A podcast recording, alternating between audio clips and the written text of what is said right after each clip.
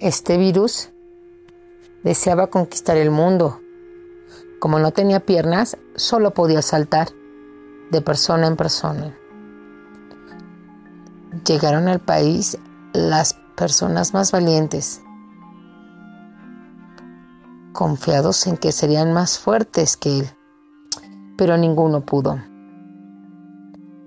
Después, ya que éste era muy pequeño y muy rápido, y no sabían cómo esquivarlo. ¿Y si es tan pequeño? ¿Cómo le podríamos ganar?